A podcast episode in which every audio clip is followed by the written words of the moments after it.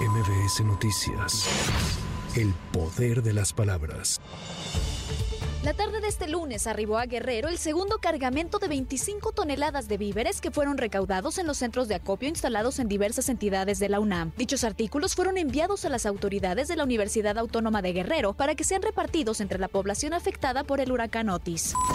La Asociación Mexicana de Instituciones de Seguros informó que el 94.2% de los inmuebles en Acapulco no están asegurados. En ese sentido, indicó que de los 600 hoteles y condominios, así como de las 273.844 casas que resultaron dañadas por el impacto del huracán Otis, solo alrededor de 16.000 cuentan con una póliza de seguro de daños.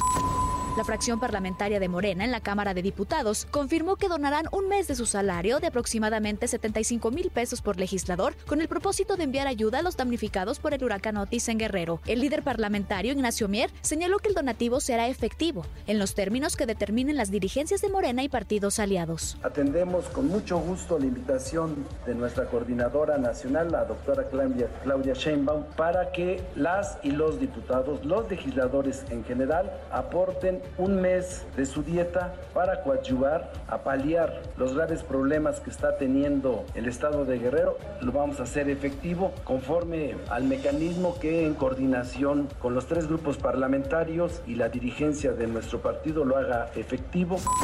En conferencia de prensa, Hugo López Gatel, aspirante a la candidatura para jefe de gobierno en la Ciudad de México, admitió que hay elementos en el proceso interno de Morena que pueden vulnerarse por el cambio de fecha de entrega de resultados. Por lo anterior, presentó un manifiesto de 23 puntos en el que anuncia el inicio de su movimiento Humanizar la Ciudad, aclarando que no se trata de la conformación de un partido político. Con 481 votos a favor, la Cámara de Diputados aprobó reformas al artículo 47 bis de la Ley de Aviación Civil a fin de garantizar a las mujeres en periodo de lactancia que puedan viajar en avión portando más de 100 mililitros de leche materna, sin importar si van acompañados o no del hijo o hija.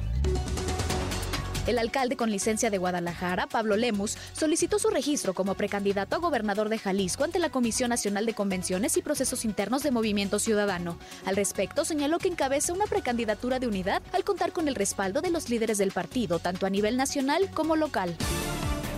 El portavoz del Ministerio de Relaciones Exteriores de Israel, Lior Hayat, confirmó la liberación de un soldado que había estado como rehén de Hamas desde el pasado 7 de octubre. Sin embargo, sigue sin haber novedades de los dos mexicanos que permanecen como rehenes. Para MBS Noticias, Tamara Moreno. MBS Noticias. El poder de las palabras.